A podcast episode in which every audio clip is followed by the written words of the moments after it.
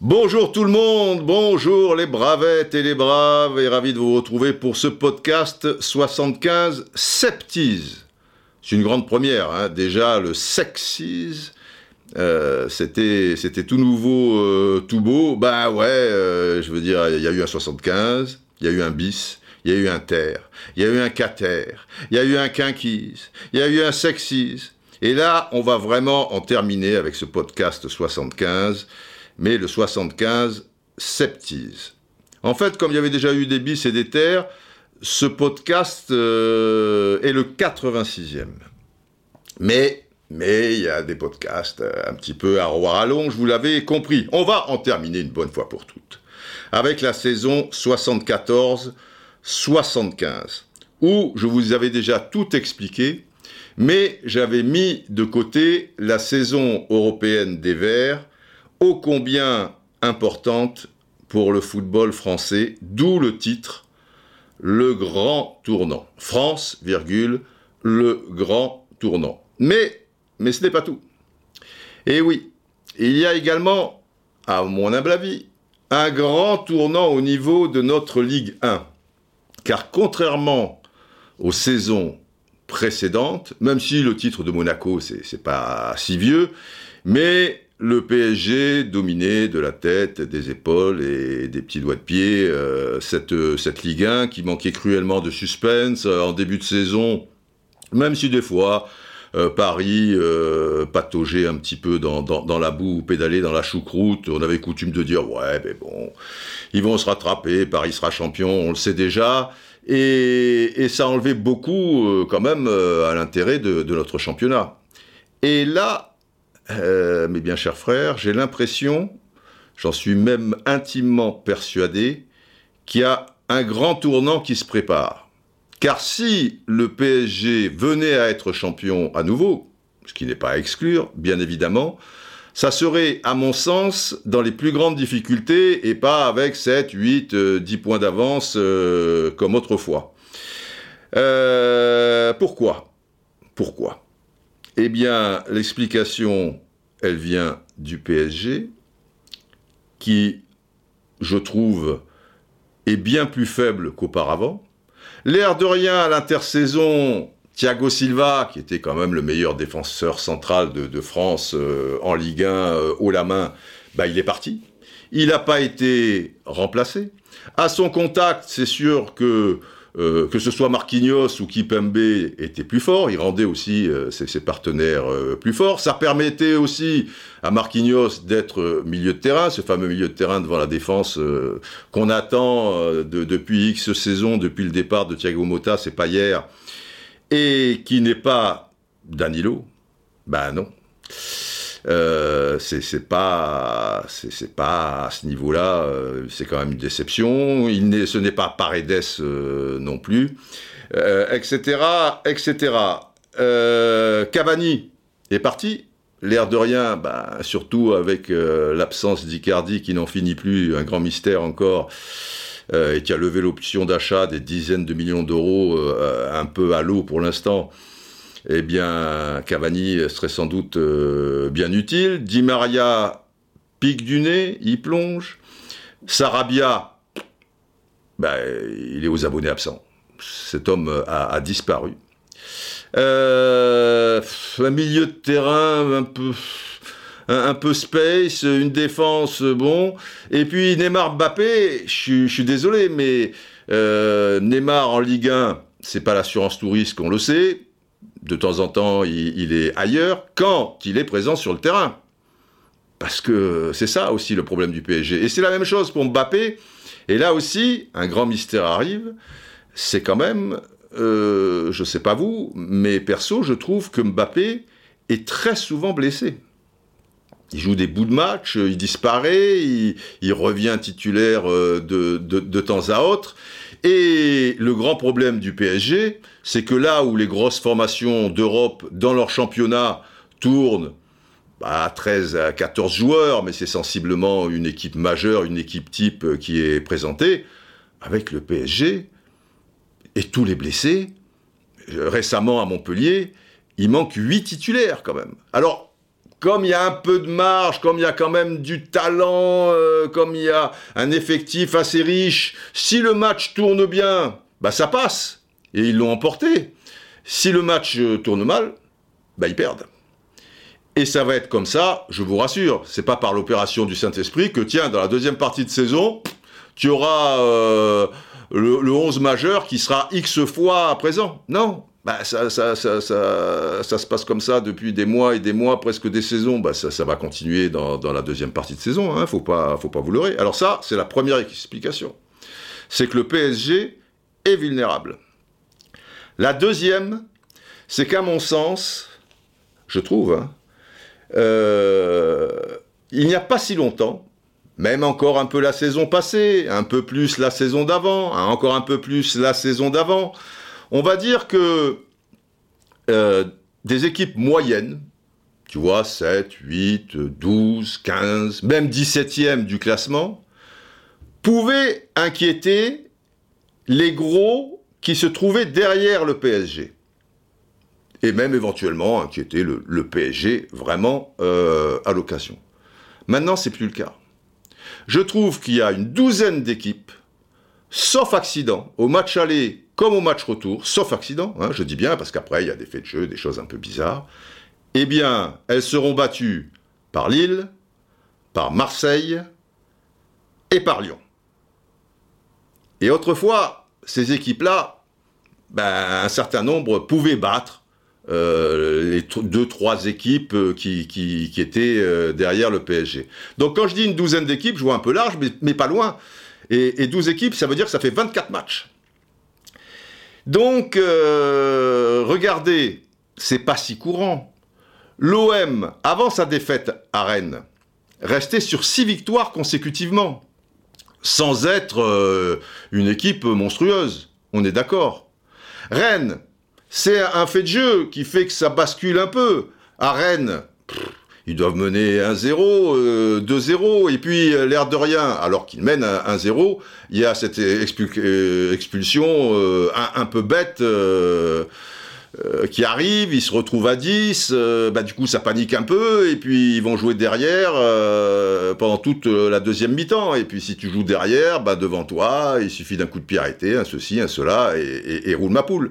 Mais, mais si Gay est plus prudent, parce que tous les supporters marseillais se sont acharnés, l'arbitrage, tout ça et tout. C'est vrai qu'on peut en discuter de, cette expulsion, mais mais faut voir aussi tout le contexte. Euh, Gay, euh, alors qu'il y a une petite faute sur lui, qui laisse traîner son pied euh, et boum, qui arrive au visage d'un René, alors qu'il est déjà sous le coup d'un avertissement, tu vois. Tu peux dire c'est maladroit, mais enfin c'est quand même pas rien. Bon là, Monsieur Turpin sort pas le, le deuxième. Et quand il fait cette tête en reculant un peu, bah le, coup de derrière, il le met bien. Et moi, j'ai discuté un peu avec euh, certains ex-pros et qui me disent euh, Didier, euh, on peut pas garantir qu'il le fait pas exprès. Et bon, bah, il est maladroit, c'est bien gentil, mais, mais quand même, c'est après le coup de pied dans la gueule, c'est un coup de coude dans la gueule. Donc, c'est pas forcément un scandale. Voilà. Ça veut dire que si le gars a un peu plus de maturité, et à 11 contre 11, on sait jamais mais c'est septième victoire consécutivement. Et tu abordes pas Reims de la même manière. Alors là, bon, ok, ils ont perdu 5 euh, points sur, sur 6, euh, ça, ça arrivera. Mais regardez Lyon. Lyon, il restait sur 5 victoires consécutivement. C'est pas courant, hein même le Lyon qui terminait deuxième du championnat ou troisième ces dernières saisons, 5 victoires consécutivement, c'était rare. Et qu'est-ce qui se passe contre Brest pour la sixième victoire consécutive? Bah là, c'est Garcia qui, nous fait une spéciale euh, entraîneur français, entre guillemets. Bon, ils sont pas tous comme ça, hein, faut pas leur jeter la pierre non plus. Mais alors que tu joues en supériorité numérique, que tu as des tas d'occasions contre Brest, il reste 10 minutes, et toi, tu sors un milieu de terrain Guimarès, et au lieu de le remplacer par un milieu de terrain que tu as sous le coude, non, tu fais rentrer un cinquième défenseur, Diomandé, pour sécuriser. Mais il n'y a pas besoin de sécurité, tu es, tu es en supériorité, et, en plus tu as le, match en main. Pense plutôt à mettre ce ballon loin des buts de Lopez, d'attaquer, et selon toute vraisemblance, tu en aurais mis en troisième. Non, non, non, non, non On est dans un pays où on a peur de son nombre. Allez, il te met du Diomandé. Résultat des courses, tu perds un peu le fil, et puis le ballon, il va se balader de temps en temps aux abords de ta surface et même à l'intérieur de celle-ci, et il y a ce penalty à la con, et tu te retrouves à, deux partout. Mais s'il n'y a pas cette grosse erreur, moi qu'il le fasse, alors que ces joueurs commencent à être fatigués après avoir bien maîtrisé le match au Parc des Princes contre le PSG, qu'il le fasse à 10 minutes de la fin, un quart d'heure de la fin contre le PSG, je, peux le concevoir. Mais là, quand même, dans, ces conditions, il faut arrêter. Et là, s'il n'y a pas cette erreur, tu as six victoires consécutivement pour Lyon. Qui gagne à Nice, ça fait sept victoires consécutivement. S'ils battent Nantes à domicile, au moment où je vous parle, nous sommes dimanche, hein, donc euh, dans, quelques jours, ça fait huit victoires consécutivement. Mais huit victoires consécutivement en, Ligue 1, Lyon, tu, remontes à quand euh, Bon, ça ne sera pas le cas, puisqu'il y a eu Brest. Donc, vous voyez ce que je veux dire Un affaiblissement terrible d'une douzaine d'équipes, et eux, ils ont euh, la formule toute trouvée. Quand ils perdent devant Lyon, Lille, tout ça et tout, à, l'image de Harpinon après la défaite de Nîmes à domicile contre l'OM, ils te disent Ah, mais c'est pas grave, euh, nous on fait pas le même championnat. Ah bon? Je croyais qu'en Ligue 1, euh, tu avais l'OM, et puis en Ligue 1, tu avais aussi Nîmes. Mais il se trouve que c'est pas le même championnat. Donc, si tu pars déjà euh, dans ce discours et dans ce principe, plus ou moins consciemment, tu inocules dans, dans, le cerveau de tes gars euh, cette aberration, on joue pas le même championnat. Bah si Coco, tu, joues le même championnat. Tu t'imagines toi dans, dans, des pays anglo-saxons ou d'autres trucs, des, des, gens qui, qui, qui disent euh, on joue pas le, le, même championnat, mais comment ils, ils, vont être reçus par, par leurs supporters, euh, par la presse et tout? Tu t'imagines euh, je sais pas moi, des équipes moyennes euh, anglaises qui jouent Liverpool et puis après ils perdent. Bon, bon, bon, bon, bon, bon, bon, bon, pas d'affolement. On joue pas le même championnat. Partant de là, euh, vous remarquerez aussi que Villas-Boas, la saison dernière euh, contre Paris au Parc des Princes, il avait passé son temps avant le match à te dire mais on joue pas le même championnat. Alors lui, il le pensait peut-être pas. Moi, ce qui m'inquiète, c'est que Harpinon et bon nombre d'autres entraîneurs d'équipes évidemment un peu plus faibles que, les quatre Lascar du haut, bah, c'est qu'ils le pensent, qu'ils sont pas dans le même championnat. Tu vois Je comprends le, message, mais un, tu, tu, tu, le dis pas. Et deux, tu peux, si tu es compétiteur, tu peux même pas le penser. Tu, tu, joues le même championnat, et puis, et puis voilà, quoi. Bon. Donc il y a ça. Et d'ailleurs, histoire de le prouver un peu en chiffres, il faut remonter à quelle saison pour trouver les quatre équipes de tête après 16 journées avec plus de 30 points. À l'époque où Monaco est champion et que Nice flambait et que le PSG évidemment euh, était dans le coup, tu avais, donc il y a quelques saisons, trois équipes à plus de 30 points après 16 journées. Mais là, vous allez bosser un peu les braves. Je ne peux pas vous donner que, du tout cuit, hein, euh, je veux dire. Cherchez et chercher dans le championnat de Ligue 1 à quelle période il faut remonter, quelle saison, pour trouver, après 16 journées, 4 équipes à plus de 30 points. Et si tu as 4 équipes à plus de 30 points, ces points, ben, ils, les, prennent par rapport à, aux équipes qui, qui sont derrière. Vous me suivez? Petite précision cependant. Au moment où je vous parle, l'OM n'a pas plus de 30 points. Ils ont 28 points. Mais on va partir quand même du principe qu'avec leurs deux matchs en retard, ils vont bien en gagner un des deux. En plus, les deux sont au stade Vélodrome, contre Lens. Et puis, alors tu peux dire Lens, ils sont costauds, c'est physique, ils ont gagné 3-0 à Monaco, etc. Admettons. Mais ils reçoivent également Nice. Donc euh, tu, as, tu as un joker. Donc on part du principe que l'OM a au moins 31 points, peut-être 32, peut-être 34 euh, s'il y a deux victoires. Mais donc on est toujours dans ce cas de figure où, après 16 journées, tu as quatre équipes qui ont plus de 30 points. Alors, maintenant, voyons les quatre équipes en question. Le PSG, je vous ai dit ma façon de penser. Mais ils seront peut-être champions. Hein. Tu, vois, il y a aussi l'usure du pouvoir quand même quelque part. Et puis la Ligue des Champions qui arrive. Euh, bon bah, je suppose que tu élimines Barcelone, et ben tu auras encore deux matchs de très haut niveau, patati patata. Passons à Lille. Ils vont avoir ce problème aussi que non plus Marseille et que n'a pas eu euh, Lyon. Ça veut dire que Lille, euh, bah, la, Liga Europa, ils sont encore dans le coup.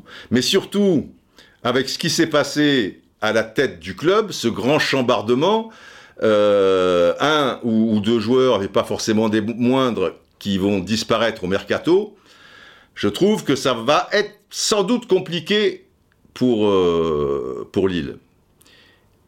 Marseille, Marseille, c'est une énigme, parce que les résultats sont là. Virtuellement, eh bien, à l'issue de cette 16e journée, euh, par rapport à leurs deux matchs en moins, virtuellement, ils sont leaders. Ça te montre aussi le, niveau de la Ligue 1. Tu vois, sur le plan européen, tu as vu ce que ça donnait, Marseille. Et cette même équipe, et virtuellement, après 16 journées, 16 journées, c'est pas 4 journées, c'est pas 8 journées, c'est pas 10 journées, c'est 16 journées quand même. Tu vois, les matchs allés, ils sont, ils sont quasiment euh, terminés. Cette équipe est leader de Ligue 1. Et c'est vrai que dans le jeu, écoutons Tovin, tiens, euh, au sortir du match euh, contre, contre Reims à, domicile au Vélodrome. C'est vrai qu'ils ont bien défendu. Après, nous on a la possession du ballon, c'est bien. Bon, à un moment donné, on joue que latéral, on joue toujours vers l'arrière, on prend jamais de risque. Donc euh, voilà, c'est un résultat mérité, c'est tout. Est-ce qu'il n'a pas manqué la dernière passe, la justesse dans le dernier. oui, mais il y, a beaucoup de choses qui vont pas. Comme j'ai dit, on joue trop latéral, on joue trop vers l'arrière. La dernière passe, ça va pas. Il n'y a pas assez de mouvement. Il y a trop de choses qui vont pas. Ce que dit Tovin, c'est fort. Alors après, on peut discuter. Euh, est-ce que c'est une bonne chose euh, vis-à-vis de son entraîneur, euh, ses, coéquipiers, son club, de, dire ça ouvertement à la presse et donc à, tout le monde? Je suppose qu'ils auront déjà discuté entre eux en interne et qu'ils pouvaient continuer à le faire. Après, vous savez, je veux pas non plus euh, être trop dur, euh, être interviewé comme ça euh, juste après un match, la, la, la, fatigue, le manque de lucidité, la déception et la frustration qui, qui s'ajoutent à tout ça. Et puis des fois, dire des choses comme ça, ça, ça peut être bon. Mais bon, c'est à double tranchant. Mais quoi qu'il en soit, c'est pas plus mal que ce soit lui qui le dise, parce que si nous, observateurs, euh, on précise les, mêmes choses tout de suite, c'est l'anti-OM, c'est le complot, on les aime pas, patati patata. Je pense que les, supporters un peu au fait des choses, qui suivent, enfin qui connaissent le football, c'est le suivre est une chose, le connaître, euh, tu, vois, le, sentir, etc., euh, en est une autre, et il le voient bien. Bon, après, ça, ça se goupille bien, tant mieux. Est-ce que ça peut se goupiller bien comme ça sur 38 journées? Perso, j'ai des doutes. C'est pour ça que, à l'instant T où je vous parle, il me semble que c'est Lyon vraiment le mieux placé par rapport aux concurrents du, PSG pour, pour euh, gagner le titre suprême. Et je les place même euh, comme favoris. À condition qu'il y ait Bon, pas trop de, de, blessés ici et là, notamment concernant euh, certains postes. Mais, mais ils ont de la réserve. Hein. Niveau défensif, ils ont de la réserve. Si Lopez euh, se blesse, c'est toujours la merde. Hein. Quand ton gardien numéro 1, euh, si Mandanda se blesse, c'est la merde. Si Navas se blesse, c'est la merde. si celui de Lille, il se blesse, c'est voilà, ça, c'est une lapalissade. Bon, défensivement, ça va. Au niveau du milieu de terrain, ils peuvent. Ils sont 5 pour 3 places. Au niveau de l'attaque, bizarrement, peut-être, ça va, ça peut vous sembler bizarre, mais il faut à tout prix mettre de paille dans le formol et il est, selon moi, capital dans le système de jeu lyonnais. Alors que bon, si, si Toko à un moment il est un peu absent, tu as quand même Kadewere, tu as Cherki, tu as, tu as, tu as d'autres euh, joueurs. Mais les caractéristiques de, et, si c'est l'inverse, Kadewere qui se blesse, bah, il te reste Toko, etc. Les caractéristiques de Depay euh, sont primordiales selon moi. Et si tu me dis, bah, si Depay se blesse, il y a Dembélé, ah bah non, je te dis, c'est pas possible. Dembélé, j'ai pas attendu les, dernières semaines pour, euh, pour dire ce que j'en pensais, notamment sur les plateaux de, de, de, l'équipe du soir, où certains l'encensaient, le trouvaient super et tout, et pourquoi pas, tous les goûts sont dans la nature, euh, je ne dis pas que les, miens euh, sont, les bons, mais il se trouve que ce sont les miens, et évidemment, je les partage, comme dirait Sacha Gritry. que de soirées pasta avec Sacha. C'était un numéro, hein. phénomène le Sacha. Faudra que je vous en parle un jour à l'occasion, mais ne perdons pas le fil de l'histoire. Depay est capital, il est capital tactiquement dans le système de jeu lyonnais. Et on va s'y attarder un petit peu. Et n'oublions pas que Lyon ne dispute pas de Coupe d'Europe. Et qu'ils ont joué donc déjà six matchs de moins que, que le PSG, et pas des, des, matchs moindres. Et d'ici quelques semaines, ça sera huit matchs de moins. Ils ont pu, ils ont pu se reposer. Il n'y a pas que des internationaux. Euh, à Lyon. Donc euh, c'est un avantage euh, considérable. Et puis j'ai l'impression que au niveau infirmerie, même s'ils ont eu leur lot de, de soucis à une période, mais là ils sont bien. Alors tactiquement, tactiquement, Lyon avait cette faille pendant plusieurs saisons sous Genesio, mais également sous Garcia. C'est-à-dire que contre les équipes présumées faibles, eh ben, ils perdaient le fil et ils n'étaient pas capables, même chez eux, de, de, faire le jeu. Et ils perdaient euh, des, matchs euh, d'une manière assez logique, mais assez bête quand même, parce qu'il y avait normalement un, écart de, talent. Ça, ça ne va plus arriver. Ou très peu.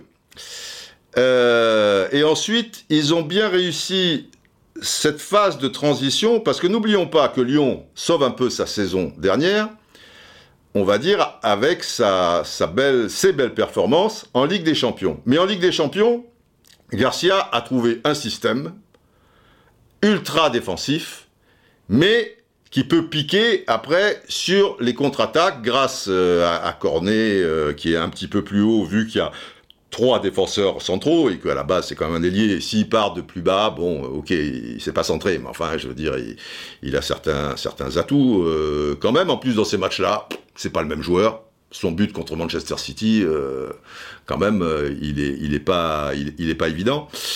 de l'autre côté, bon, bah, du, du bois, pareil, c'est pas trop centré, mais enfin, il peut apporter un, plus offensivement sur les, les, les contre-attaques. Mais d'une manière générale, à partir du moment où il fallait jouer assez défensif à domicile contre la Juve, mais ça se goupille bien, bah tu tiens toute la deuxième mi-temps alors que tu mènes à zéro, etc. Bon, euh, d'accord, on est très d'accord. Au retour, ça se goupille bien, mais tu es archi défensif, tu as plutôt 5 mecs derrière plutôt que 3 dans l'axe et 2 euh, plus haut. Et puis, Ensuite, euh, donc, euh, notamment euh, contre Manchester City et, même contre le Bayern, tu vois, il y, a des occasions, il y a, quand même des, petites choses, tu es, tu es pas ridicule. Bon, il a trouvé un système. Le souci, c'est que ce système, tu vas pas l'appliquer quand même en Ligue 1, où tu es plus fort les, les 9 dixièmes du temps par rapport à l'adversaire. Tu, tu, vas pas jouer archi défensif et, et, évoluer qu'en contre-attaque euh, devant, je sais pas moi, Angers, euh, Brest, euh, Dijon, Saint-Etienne. Enfin, c'est pas leur faire injure, mais c'est pas possible. Et ils ont commencé comme ça. Ils ont commencé la saison comme ça, avec Cornet et Dubois sur les côtés. Alors cette fois, un peu plus haut pour le coup, en essayant quand même de, faire le jeu. Et puis les, trois dans, l'axe. Mais les trois, c'est pour un défenseur, un attaquant adverse ou un demi-attaquant adverse, parce que les équipes euh, moyennes contre Lyon, euh, elles prennent pas beaucoup de risques, donc ça sert à rien, quoi. Tu, perds des joueurs et ces joueurs-là, ils, te manquent en attaque. Sans compter, sans compter que les deux joueurs sur les côtés qui sont censés t'amener des centres, eh ben ils savent pas centrer ou ils regardent pas, ou ils vont trop vite, machin. Alors de temps en temps, il y en a un qui est bon. Euh, j'ai l'image de, de, de, Cornet, euh, je sais plus contre qui, euh, c'est contre Dijon ou quelque chose comme ça. Alors ok, euh, sur la centième action, euh, il, va provoquer un penalty parce que pour une fois, il va pas centrer, il va mettre une, une accélération. Mais je crois, sans exagérer au niveau statistique, qui, qui centre 14 fois quoi. C'est énorme, 14 fois. Et les 14 centres, il y en a 12 bidons, et deux, vaille que vaille, peut-être ça pouvait, mais c'est à l'emporte-pièce. Or, là, Lyon comprend à un moment que tu peux plus continuer avec ce, système. Ça, va en Ligue des Champions contre des équipes plus fortes, mais, mais, pas en Ligue 1. Et il passe à 4. Et ce qui a fait la différence dans le Final 8, et ce qui fait encore la différence en Ligue 1, c'est qu'ils ont un milieu de terrain exceptionnel. Avec Guimarès, Awar, qui, monte maintenant le bout du nez. Il a fallu qu'il digère son, son non-transfert, etc. Après, il y a eu un petit souci, mais enfin bon, c'est passager. Mais enfin, Awar, c'est un joueur.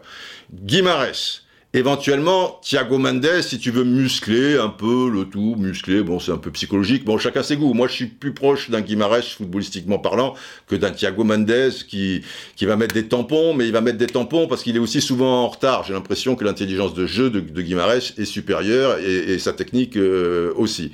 Et puis, à droite, euh, enfin, milieu de terrain relayeur sur le côté droit, Paqueta. Mais Paqueta, il t'a coûté combien? 20 millions d'euros, Paqueta? Mais c'est un braquage.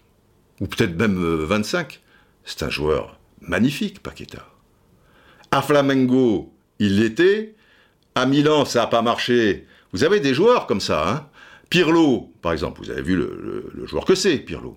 Bah Pirlo, euh, quand il après Brescia, il a joué à, l'Inter, euh, bah ça ça marchait pas. Et c'est au Milan quand euh, on, l'a fait reculer d'un cran, etc., qu'il est devenu le, le joueur qu'il était. Parce que Paqueta, il a jamais que 23 ans, donc quand il arrive à Milan, il, est encore plus jeune. Et si j'ai bien compris, parce que j'ai pas trop regardé euh, pour tout dire des matchs euh, du Milan, on le mettait souvent euh, sur le côté. Si tu mets Paqueta dans un, dans un couloir, c'est criminel quelque part en, entre guillemets. C'est comme quand Arthur Georges, au début de, de Rail au, PSG, notamment, je me souviens un match à Arsenal, il avait mis sur le côté, dans un couloir. Si tu mets Rail sur, dans un couloir, mon ami, et tout le monde évidemment qui ne connaissait pas très bien Rai et ce style de jeu de Télé Santana, tu vois, le Sao Paulo Football Club, etc. et tout, bah, te disais, mais qu'est-ce que c'est ce mec-là, etc. Parce que maintenant, Maintenant, tout va plus vite, et si euh, le nouveau euh,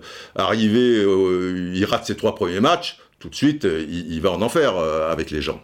Autrefois, on laissait un peu plus le temps. Un joueur comme Aliozic, magnifique buteur, il lui a fallu une demi-saison pour qu'il assimile le jeu à la nantaise qui était un, peu euh, spécial. Euh, Platini, euh, la première demi-saison à la Juve, c'est un petit peu une catastrophe. Bon, il souffrait aussi un peu d'une pubalgie, mais, mais, mais quand même. C'était pourtant Platini, il avait pourtant déjà prouvé. Bon, passons. Paqueta, waouh. Et dans le Final Eight, tu avais les mêmes, mais avec Cacré qui était très très bon. Et l'une des grandes forces de ce Lyon dans le Final Eight, etc., c'était ce milieu de terrain. Et l'une des grandes forces, même la grande force pour moi, de, Lyon, du Lyon actuel, c'est le milieu de terrain. Et vous pouvez tourner le problème dans tous les sens. Hein, c'est le meilleur milieu de terrain de Ligue 1. Parce que il alimente, mais en plus, il protège très bien cette défense qui serait peut-être un petit peu le point faible de, de, de Lyon.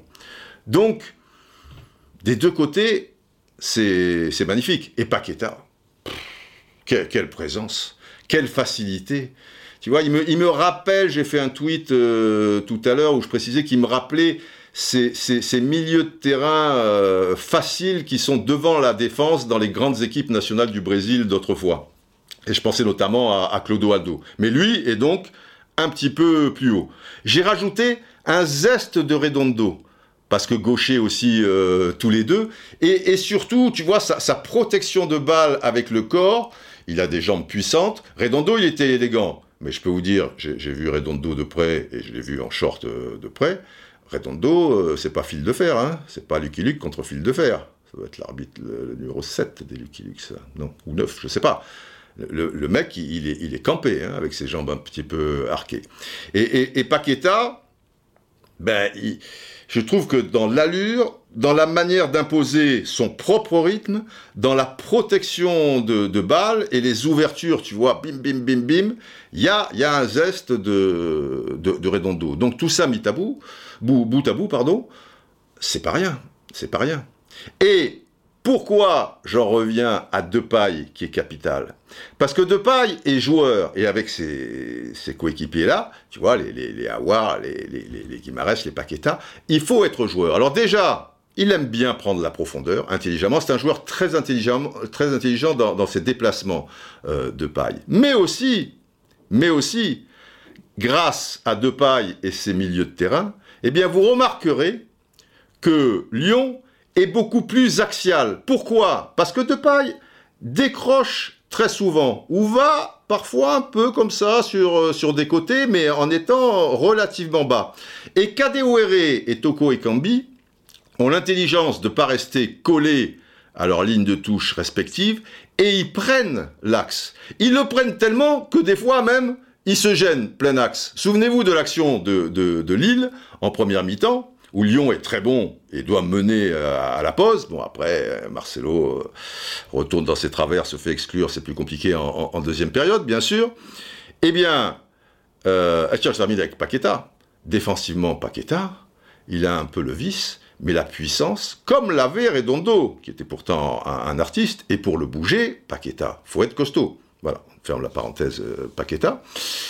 Et souvenez-vous, cette balle en profondeur, qui vient de l'axe, qui vient du blues, ok Et vous avez Kadewere, Toko et Kambi qui se gênent, et dans le face-à-face euh, avec Maignan, bah, Toko et Kambi euh, ratent son coup, on veut un peu à Kadewere, bon, c'était pas très sympa de sa part, mais bon, ça c'est dans le feu de l'action, mais vous, vous pigez ce que, ce que je veux dire. Et évidemment, en arrivant comme ça, bah, ils arrivent lancés, et vous doutez bien que l'arrière latéral va, va pas le suivre comme ça, euh, plein axe euh, forcément, donc un peu libre de tout marquage, et c'est l'enfer. Mais tout ce mouvement, tout ce mouvement est impliqué par la position de Depay et par la qualité de passeur d'Awar, que l'on connaît, mais aussi celle de Paqueta. Hein.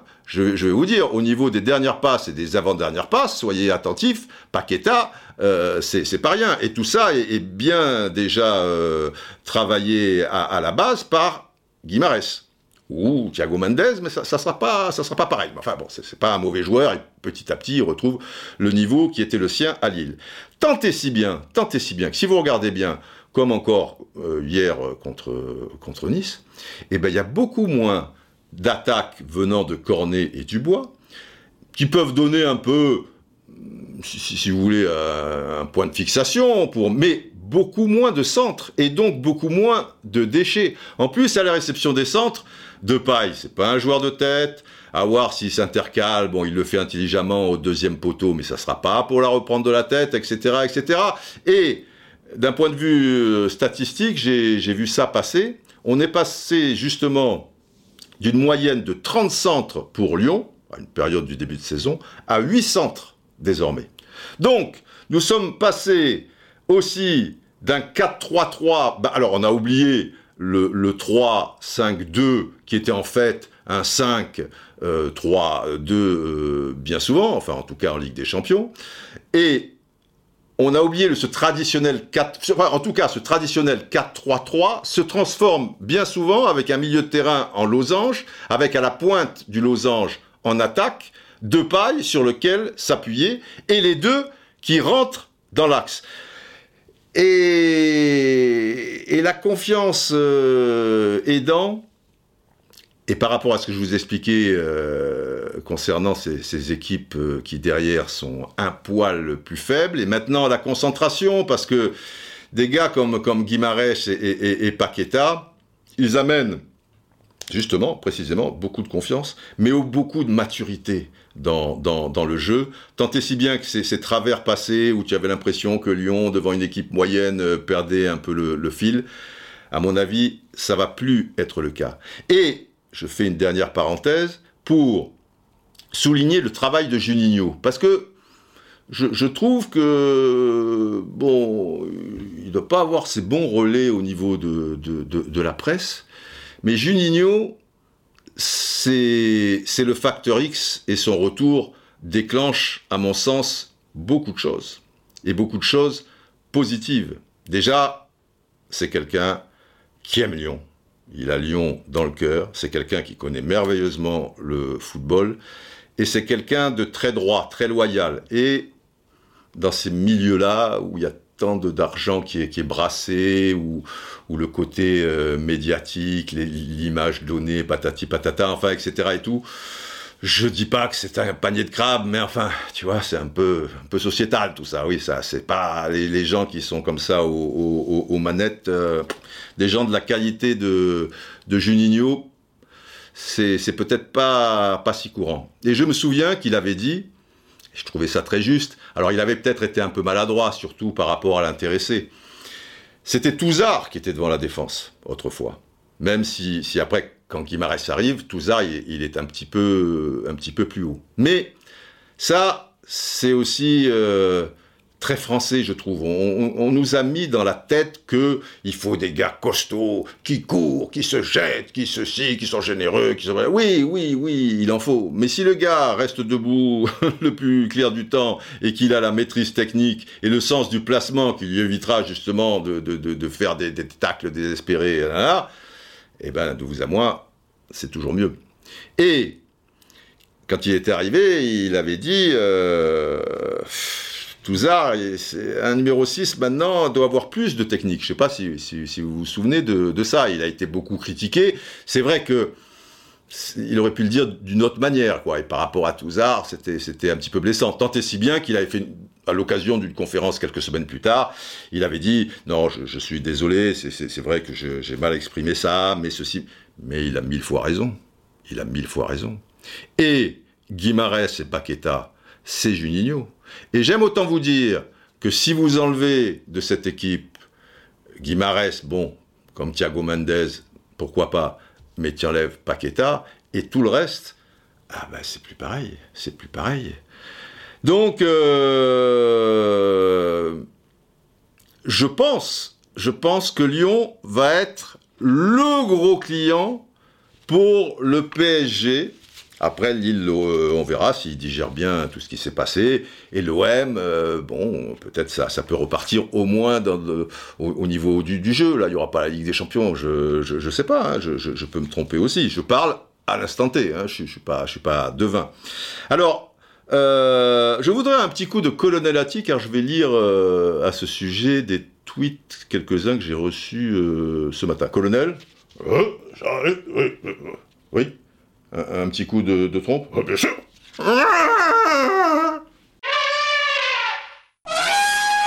Arrobas Joe du Nord. Je ne pense pas, Didier, parce que je, disais que le championnat est très ouvert et que euh, le PSG va avoir chaud au mich, quoi. C'était dans l'esprit, je ne l'ai pas écrit comme ça. Et il me dit, je pense pas. Donc pour lui, c'est pour non. Lille ne va pas tenir dans la durée, vente de joueurs obligatoire au mercato. Pourquoi pas? Je viens de l'évoquer. Ni Lyon, car effectif trop juste. Eh ben, je suis pas trop d'accord avec ça. Le gagnant sera le PSG. Alors lui, il sait déjà. Joachim, il te dit pas, bah, ça sera sans doute, machin, ce sera le PSG. J'aurais aimé que le championnat soit plus ouvert. Bah, plus ouvert que cette saison, euh, Joachim, euh, ça, ça, va être euh, difficile, quoi. Si c'était la saison dernière ou il y a deux saisons, je veux bien, mais enfin là. Alors, arrobase Captain5.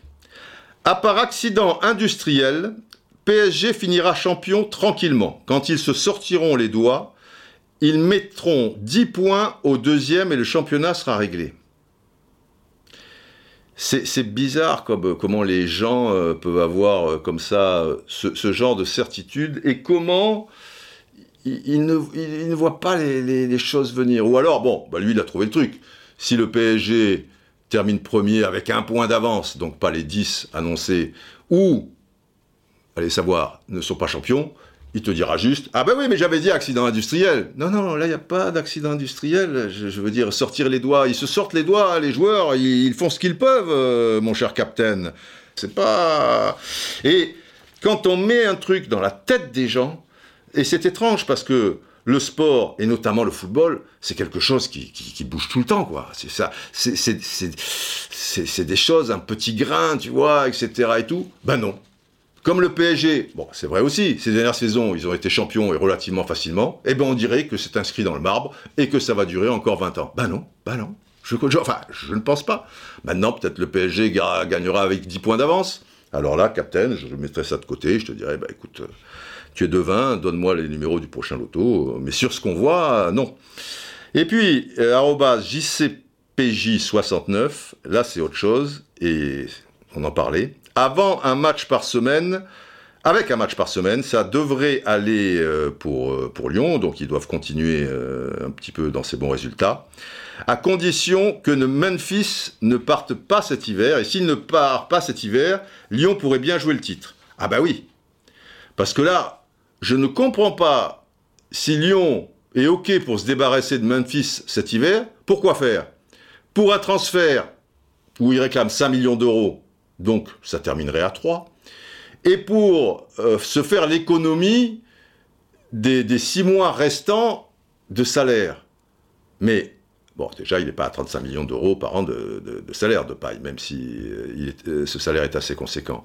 Mais, avec de paille, c'est la quasi-garantie d'être sur le podium. Donc, c'est 40 millions d'euros, euh, Jean-Michel Aulas, euh, si vous m'écoutez. mais enfin, vous connaissez ça mieux que moi, c'est votre boulot. C'est pour ça que je ne comprends pas que Lyon serait d'accord.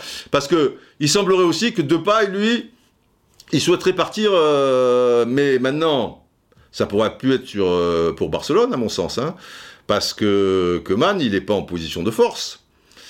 Et il va y avoir bientôt des élections, donc ils vont pas s'amuser à changer encore, tu vois, alors que c'est déjà la, la, cata. Donc partir pour où? Alors que si il part proprement et puis arriver euh, comme ça à l'étranger, tu vois, en milieu de saison, alors que là, tu as la possibilité de, de, de jouer le titre euh, avec Lyon. D'un autre côté, de paille peut-être, la seule chose.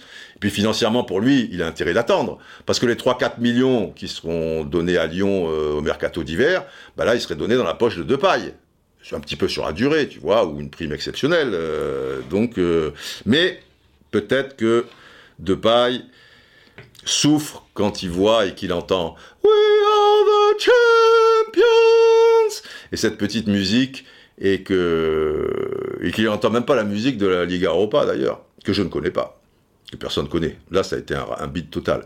En revanche, la salle des Ligues des Champions, c'est magnifique. Non, non, il faut à tout prix, pour Lyon, et pour l'intérêt de ce championnat, que euh, De Paille reste du côté des Gones. Voilà, le grand tournant en Ligue 1 à suivre.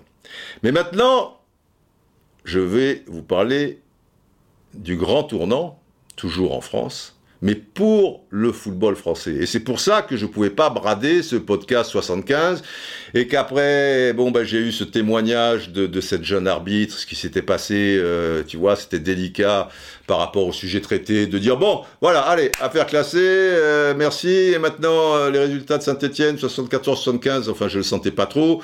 Même chose pour pour le, départ de, Diego. C'était suffisamment assez pénible comme ça. Bon, j'étais pas trop chaud pour faire ce, podcast. Bon, vous l'avez réclamé, vous l'avez voulu, vous l'avez eu, c'était fait, mais je voyais mal derrière, pareil, gna gna gna. Là, derrière le grand tournant niveau Ligue 1, et donc niveau français, le grand tournant pour le football français, avec les Verts. Et on terminera quand même, je fais une petite parenthèse, euh, pour savoir ce que ça a donné, il y a environ un peu moins, un peu moins d'un mois, non, presque deux mois, ça passe à une vitesse, mais je voulais aussi laisser le temps, puisque c'était l'appel du 23 octobre. Vous savez, l'appel du, du 23 octobre.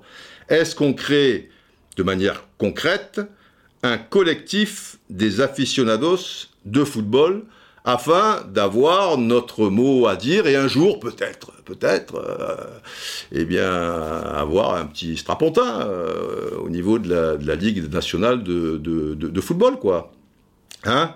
Le CADF, collectif, donc, aficionados de football, ou alors le D, tu vois, un petit rappel à Socrates quand même, euh, collectif, aficionados, démocratie, démocratie, démocratie, de football tu vois, pour que ce soit un peu démocratique, pour que les gens ben, passionnés par, par ce foot et qui financent quelque part ce foot, qui sont archi concernés par euh, ce foot, eh ben, ils puissent aussi être euh, à la table, quoi, et apporter des, des, des, idées.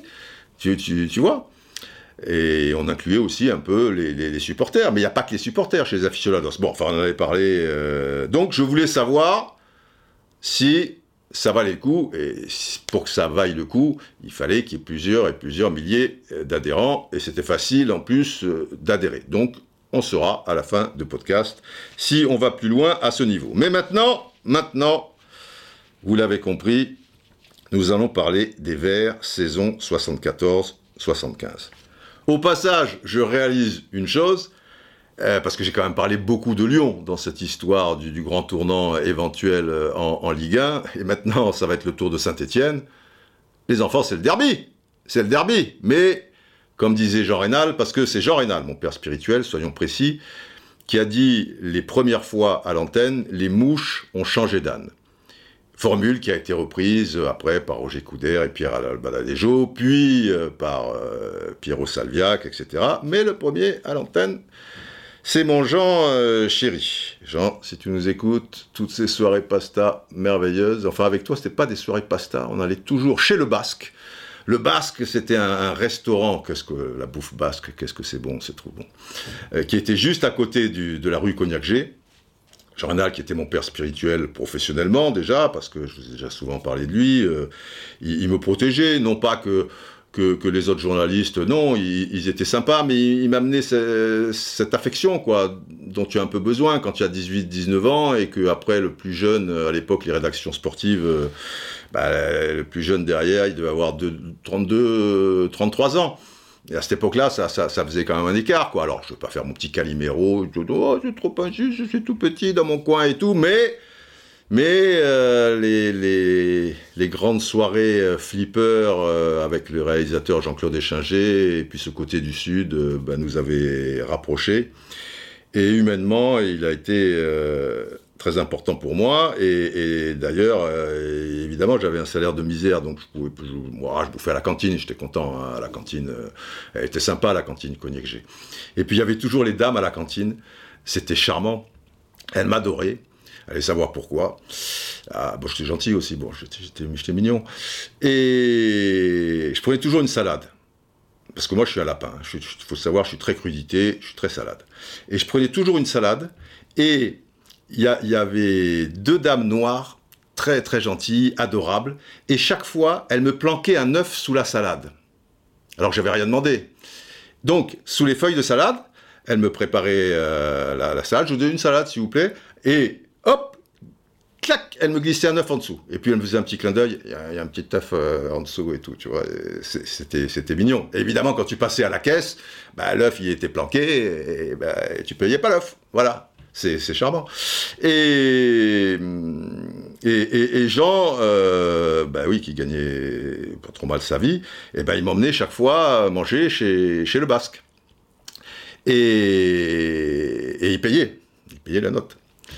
Euh, et, le Basque, alors le Basque, le Basque. Moi, c'était un truc, euh, c'était immuable, c'était omelette basquaise vous savez, avec dedans un peu de chorizo, un peu de poivron, un peu de machin, des trucs là. Baveuse, capitale. Et euh, une salade verte. Mais vous savez, dans les restaurants à Paris, les salades vertes, ils vous filent quatre feuilles. Mais là, ils je disais la main lourde et feuilles blanches si possible. J'étais chiant comme la mort déjà, machin, truc. Et bon, ils me connaissaient par cœur, ils étaient très gentils ou quoi, et c'était royal. Après, avec échanger, bon là, ils pouvaient pas jouer au flipper, on est au restaurant. Ils jouaient au 421. Et moi, je fumais mes gitanes sans filtre, tranquille, le truc. Euh, je regardais à droite, je regardais à gauche. Euh. C'était, c'était la belle vie. Alors pourquoi je vous parle de bah oui parce que les mouches ont changé d'âne. Oui, les mouches ont changé d'âne parce que Lyon était autrefois, comme disait le président euh, Rocher, le président de Saint-Étienne historique, Lyon était la banlieue de Saint-Étienne. Et maintenant, bon bah ça, ça, ça a basculé. Mais mais Saint-Étienne en 74-75, donc ils sont champions de France, ils ont réalisé le doublé. Et avant cette campagne européenne, on va faire un peu un état des lieux du, foot français pour que vous, réalisiez un petit peu. C'est pas un désastre, on va pas exagérer, euh, mais tant au niveau des clubs euh, qu'à celui de l'équipe nationale, ben on n'existe pas sur le plan international. Voilà, c'est simple. Niveau technique, oui, oui, les Français, techniquement, on était déjà très bien, mais sur le plan tactique et surtout, surtout physique et mental, non. No Nine. Dango. Neyo. Alors ça, dango, c'est du japonais, vous pouvez vérifier. Et neyo, c'est du chinois. Voilà, mais ça veut dire non. Non en japonais, non en chinois, euh, nine c'est en allemand, nous c'est... Bref, bon, on s'en fout. Alors, saison 74-75. Je vous rappelle qu'on a joué la Coupe du Monde 74 quelques semaines auparavant en Allemagne, et justement, justement, à l'image un peu de ces deux finalistes, euh, qui était la, RFA et, les Pays-Bas. Donc, outre la technique, très prononcée, c'était des joueurs, hein, ben, le physique et le mental, c'était quelque chose. Euh, putain, c'était des monstres, quoi, tu, vois. Et on revient à Saint-Étienne, et à cette saison 74-75, donc, qui va avoir des répercussions, quand je dis extrêmement positives pour le, pour le football français dans son ensemble, je suis en deçà de la réalité. Il va, y avoir un basculement, quoi. C'est pas que c'est positif, c'est que tu, bascules dans, autre chose. Alors, je vous l'avais dit à, une époque, mais il y a des braves qui arrivent euh, en, chemin, il y a des braves qui ont, peu de, de, mémoire, et puis euh, il faut toujours euh, insister sur les choses, refaire certaines gammes. Donc je vais le répéter ici, et je suis d'autant mieux placé pour en parler puisque je l'ai vécu de l'intérieur, tu vois, de ma chair, au plus profond de ma chair. 74-75, à partir du moment où tu n'as pas de, résultats sur le plan international et que tu es bouffé mentalement, physiquement et tout, mais ça a des répercussions terribles sur tous les joueurs professionnels français, pas que ceux de l'équipe de France ou pas que ceux qui, jouent euh, des, matchs de Coupe d'Europe, mais aussi sur tout le pays, c'est-à-dire sur les centaines et centaines de milliers de licenciés. Et quand je, vous dis que je l'ai vécu, moi, à cette époque-là, 74-75, donc avant cette épopée, j'étais cadet, euh, je, devais être, ouais, je devais être cadet à, à, la SCAN, et chaque saison, depuis euh, Pupi, même Poussin, on faisait, euh, comme Cannes, on avait toujours des grosses équipes de, de, de, jeunes, et que je jouais chaque fois dans, dans la meilleure équipe de jeunes de, par rapport à, à, à l'âge, quoi ou par rapport à Poussin, Pupi, euh, Patati Patata, on faisait des tournois internationaux, mais, prestigieux, où il y avait des équipes euh, de clubs professionnels, même s'ils étaient Poussin, Pupi, Patati Patata, prestigieux. Et quand tu jouais contre ces équipes-là, bah déjà, je dis pas que tu avais perdu, mais tu faisais un complexe d'infériorité euh, terrible. Je me souviens, euh, je, vous ai parlé d'un match contre la, Juventus, mais c'est enfin, tu, perds beaucoup parce que déjà tu te, dis putain c'est des monstres putain parce que toi bah, forcément euh, tu, vois ce que fait la, Juve au plus haut niveau. Je me souviens aussi d'un match contre Milan AC. Bon celui-là on l'a perdu 3-0 vous me direz. Mais euh, on l'a perdu en partie aussi, même s'ils étaient sans doute plus forts, parce que on était complexé, parce que parce que c'était le Milan AC en 69, euh, tu vois, quelques années avant, les Pierino Prati, les Rivera, les machins, et nous, qu'est-ce qu'on met en face? Rien.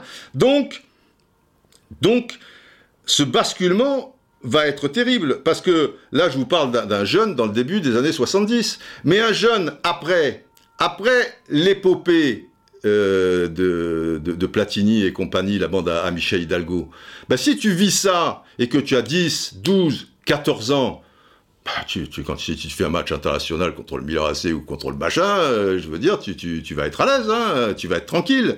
Les enfants des Zidane et compagnie, si quand euh, la France a les résultats que l'on sait, 98, 2000, tout le tralala et tout, avec Zizou et sa bande, et, que tu as 10, 12, 14 ans, eh ben, je vais te dire, tu, tu, vas pas vivre les, les, choses de, de, la même manière. Et de même que quelqu'un euh, qui, a, qui, voilà, le football français d'aujourd'hui, tu vois, avec les Mbappé, les Griezmann, qui sont dans les grands clubs, qui, gagnent la Coupe du Monde et tout le tralala. Eh ben oui, lui, euh, il va grandir avec ça. Et pour lui, il va même pas penser qu'à une époque, tu vois. Or, à la mienne, il y avait ce complexe. Et les générations d'avant, d'avant la mienne, avaient aussi sensiblement les, les, mêmes complexes. Donc tout ça parce que certains de ces jeunes devenaient professionnels et après certains de ces professionnels jouaient des matchs de Coupe d'Europe, jouaient des matchs internationaux et ils avaient ce, ce, handicap euh, si vous voulez. Et c'est pas rien parce que le mental dans le sport euh, et, au football aussi euh, c'est quelque chose de, de, de primordial. Alors ce qui est intéressant c'est que Saint-Étienne et c'est tout le paradoxe, ils vont faire la différence dans leur match de Coupe d'Europe. On va un peu étudier ceux de 74, saison 74-75, mais dans le podcast 76, évidemment, il y a encore euh, d'autres choses à, ce sujet. Ils vont faire la différence sur le plan physique et mental. Tu le crois ça? Non pas que c'était des mauvais footballeurs, mais les joueurs stéphanois dans leur enfance, oui, tu avais dans, leur enfance, qu'est-ce que je raconte? Dans leur ensemble, euh, oui, tu, as, tu, as, tu avais des, des, joueurs fins et techniques comme Hervé Révelli, Beretta qui avait les deux, tu, tu vois, super technicien et très puissant. Larquet, très bon technicien, mais après, euh, physiquement, euh, tu vois, c'était un peu, un peu plus complexe dans, dans, dans les chocs. Mais c'était pas une équipe, tu te disais, c'est tous des monstres euh, techniquement. Personne n'avait les pieds carrés, mais c'était pas. Tu vois, même à la même époque, euh, tu avais Nantes collectivement. Enfin, collectivement, c'était fort Saint-Etienne, mais c'était dans le le dépassement de, soi. Techniquement, euh, l'équipe de, Nantes, dans sa globalité, à la même époque, elle était plus forte, mais elle n'avait pas ce, supplément d'âme. des, Stéphanois. Et déjà, je vous ai préparé un tableau des joueurs pour vous dire aussi euh, au niveau de, l'âge. Parce que on sait que l'expérience, c'est quelque chose de très important en matière de sport et, donc de football. Or, or, la Coupe d'Europe des clubs champions d'avant, la saison d'avant, donc 73-74, eh bien Saint-Étienne ne dispute rien. C'est Nantes qui est champion de France et qui, peu cher, va se faire éliminer par Velger. Tu le crois, ça, Velger Tu sais situer ça sur la carte en Scandinavie, euh, enfin bref. Défaite 1-0, je me souviens, j'avais vu ça à la télé à Marcel Sopin, c'était terrifiant. Bon, bref. Euh, parce que Saint-Etienne termine la, saison passée quatrième, derrière Nantes qui est champion, et puis Nice, et puis l'OM. Et c'est donc, en Coupe des Coupes, c'est Lyon qui avait gagné la Coupe, donc c'est pas Saint-Etienne. Et c'est Nice et l'OM qui précédaient Saint-Etienne au classement, qui jouent la Coupe de l'UEFA. Donc, il y a une jeune génération de, Stéphanois. Saint-Etienne était en avance par rapport au centre de formation, qui n'existait pas d'ailleurs à l'époque, tu vois, enfin c'était fait d'une manière un peu de, de, briques et des brocs, même si eux, c'était assez euh, structuré. Tout s'est joué sur un trio d'enfer entre le président Rocher, le manager général, mais, sportif, euh, je parle pas administratif, Pierre Garonner, et Robert Herbin, tout jeune euh, entraîneur. Je vais vous donner les âges de la saison 73-74. Et il suffit juste de rajouter un an pour la saison 74-75 donc. Vous avez comme joueurs professionnels et des, des joueurs qui, qui, jouent le plus souvent dans, le 11 majeur ou qui font des apparitions plus ou moins prononcées. Parce qu'à l'époque, ça tournait pas non plus autour de, 20-25 joueurs comme aujourd'hui. Vous avez deux étrangers. À l'époque, on pouvait avoir droit qu'à deux étrangers. Et ils ont une certaine expérience. Tu as le gardien de but, Ivan Kurkovic. Il a 30 ans, en 73-74. Donc, vous avez compris, il aura 31 ans de la saison dont on parle, 74-75. Et Osvaldo Piazza, le stopper, qui arrive lui d'Argentine, du club de Lanus, il a 27 ans en 73-74. Après, vous avez défenseur, Mercadier, 22 ans, Repellini, 23 ans, Farison, 30 ans, expérience, Lopez, un gosse, 21 ans, Janvion, un gosse, 20 ans. Après, nous passons au milieu de terrain. Nous avons Battenet, un gosse, 19 ans, Santini, tout jeune, 22 ans, euh, Jean-Michel Larquet, 26 ans, et Signaigel, 23 ans. Et au départ, il était ailier gauche et après, il a été plutôt dans l'entrejeu, mais offensif. Beretta, une certaine expérience, 28 ans. Et en attaque, Hervé Révelli, expérience, 27 ans. Enfin, il n'a pas 34 ans non plus, hein, il en a 27. Et des petits jeunes, des gosses. Patrick Révelli, 22 ans. Dominique Rocheteau, 19 ans. Christian Saramagna, 21 ans. Ça, c'est 73-74. Pourquoi je vous parle de 73-74 parce que je vais vous parler maintenant de 74-75. Vous rajoutez un an, c'est-à-dire que si Rocheteau avait 19 ans, euh, ben maintenant il en a 20. D'accord? Eh bien, les joueurs que je vous ai cités, ils sont tous présents l'année d'après. Tu rajoutes Triantaphilos, 26 ans, qui arrive de Grèce, surnommé d'ailleurs Tintin le grec, et des gosses qui commencent à montrer le bout du nez, ils sont doués au centre de formation. Félix Lacuesta, 17 ans, et Jean-François Larios, 18 ans, mais qui ont signé un contrat pro. Mais tous les premiers que je vous ai cités, et Robert Herbin avait 35 ans hein, comme entraîneur en 73-74, eh bien, ils sont restés. Ça aussi, c'est quand même quelque chose d'important au niveau de la cohésion, euh, qu'elle soit sur le terrain et en dehors. Maintenant, je vais vous expliquer une deuxième chose ce qui les rendra évidemment d'autant plus sympathiques et qui vous montre aussi que, bon, on a l'impression qu'on est à l'âge des pyramides par rapport au football euh, actuel. Je vous ai dit, Kurkovic, il arrive partisan Belgrade, Osvaldo de Lanus. Maintenant, tenez-vous bien. Et peu importe l'âge, puisqu'il y a 22, 23, 21, 20, mais aussi 30 pour Farison, 27 Hervé Rebelli, 28 Beretta, 19, bon bref. Mercadier, formé au club. Repellini, formé au club. Farison, même s'il a 30 ans, même s'il a formé au club. Christian Lopez, formé au club. Gérard Janvion, formé au club. Christian Sinagel, formé au club. Jean-Michel Larquet, même s'il a 26 ans, un truc, formé au club. Beretta, 20... formé au club. La Cuesta Larios, évidemment, euh, formés au club, ils sont en sorte de formation. Battenet, formé au club. Santini, formé au club. Hervé Révelli, formé au club. Il était parti à Nice, il revient à Nice, mais formé au club. Avant, il avait fait une grande partie de sa saison à Saint-Etienne. Patrick Révelli, formé au club. Dominique Rocheteau, formé au club. Christian Saramagna, formé au club. Tintin Triantafilos, qui arrive de Grèce, mais il a été formé quelques années auparavant à Saint-Etienne. Et il a fait deux matchs pro à Saint-Etienne, mais junior, il était à Saint-Etienne. Après, il est parti à Joinville, formé au club. Mais c'est inouï. Mais on est au temps des pyramides. C'était autre, chose. Et ça va jouer beaucoup dans, la cohésion et, dans cette forme de, de solidarité merveilleuse sur le terrain. Là, là oui, tu peux parler de l'amour du maillot. Là oui, tu peux embrasser l'emblème du club quand il y avait euh, la, panthère, à une époque, parce que l'emblème du club, c'est la panthère, avec Salif Keita, qui était surnommé la panthère. C'est rare aussi que, un joueur marque à ce point un club, tant et si bien, alors que ce club a déjà euh, quelques décennies, tant et si bien que ce surnom de panthère, ben, cette panthère, on va le retrouver, tu vois, machin. Là, tu peux embrasser. Oui, là, oui, oui, oui, là, tu peux, tu, peux embrasser. Le mec qui est là depuis six mois et qui embrasse et qui se, tire euh, six mois après, ça passe moins. Mais c'est fou, non? Bon, venons-en au fait. Qu'est-ce qui va faire basculer l'affaire? Donc, tous ces joueurs, hormis Larquet, Beretta et Hervé Révelli, qui avaient déjà joué évidemment des matchs de Coupe d'Europe, notamment avec euh, Saint-Étienne à la fin des années 60 ou la deuxième partie des années 60, etc., et qui sont aussi des internationaux, donc l'équipe de France, expérience et tout, mais les autres, euh, enfin ils ont aussi déjà, les autres, ils découvrent. Tu vois, comme quoi l'expérience, des fois, mais quand tu es en famille, tu es toujours plus fort en famille. Donc, donc, premier tour. Déjà, Saint-Étienne, Sporting Portugal à cette époque-là, Sporting Portugal, euh, putain, les mecs avec leur maillot vert et blanc, un peu comme le Celtic Glasgow, euh, c'est le Portugal, c'est le football portugais. Le football portugais, euh, quelques années avant, il a été troisième de la Coupe du Monde 66. Et le football portugais, ils ont déjà gagné des Coupes d'Europe des, clubs champions, deux fois avec Benfica, et Benfica qui est toujours un peu là, machin. Bon, bah là, c'est le Sporting. Tu te dis, c'est mort. Eh ben, 2-0 à l'aller à Geoffroy Guichard, Hervé Révelli, Georges Beretta, un partout au retour, c'est un but de, de tu passes. Donc déjà, tu es content, tu as gagné, tu as réussi ta saison, hein, c'est pas. Huitième de finale. Huitième de finale. Donc deuxième tour, mais c'est huitième de finale.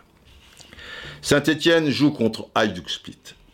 Autant vous dire que c'est mort de chez mort. Parce que le football yougoslave, c'est énorme. On est dans le milieu des années 70, même en 58, quand on termine troisième de, la Coupe du Monde avec les Copa, Fontaine et, et Tutti Quanti. Dans le match de poule, euh, devant Sekou et les autres, euh, on perd 3-2 quand même. On a souvent dit, euh, les Français sont les Brésiliens de l'Europe, mais il en manque 6. Non, non, non, non. Les Brésiliens de l'Europe, pour tout ce qui est joueur de balle, tu vois, water polo, basket, football, c'est les Yougoslaves. Et d'ailleurs, à la Coupe du Monde 74, euh, ils étaient là. Et il y avait un paquet de, joueurs de, split que, tu vas rencontrer. Donc, très mauvais, très très mauvais tirage. Je me souviens de ce match aller à Split. J'étais là, je me revois à Cannes. Euh, plus ça avançait, plus je, descendais, tu vois, j'ai terminé au, sous-sol s'il si, en existait un. Défaite 4 à 1, mais tu es broyé.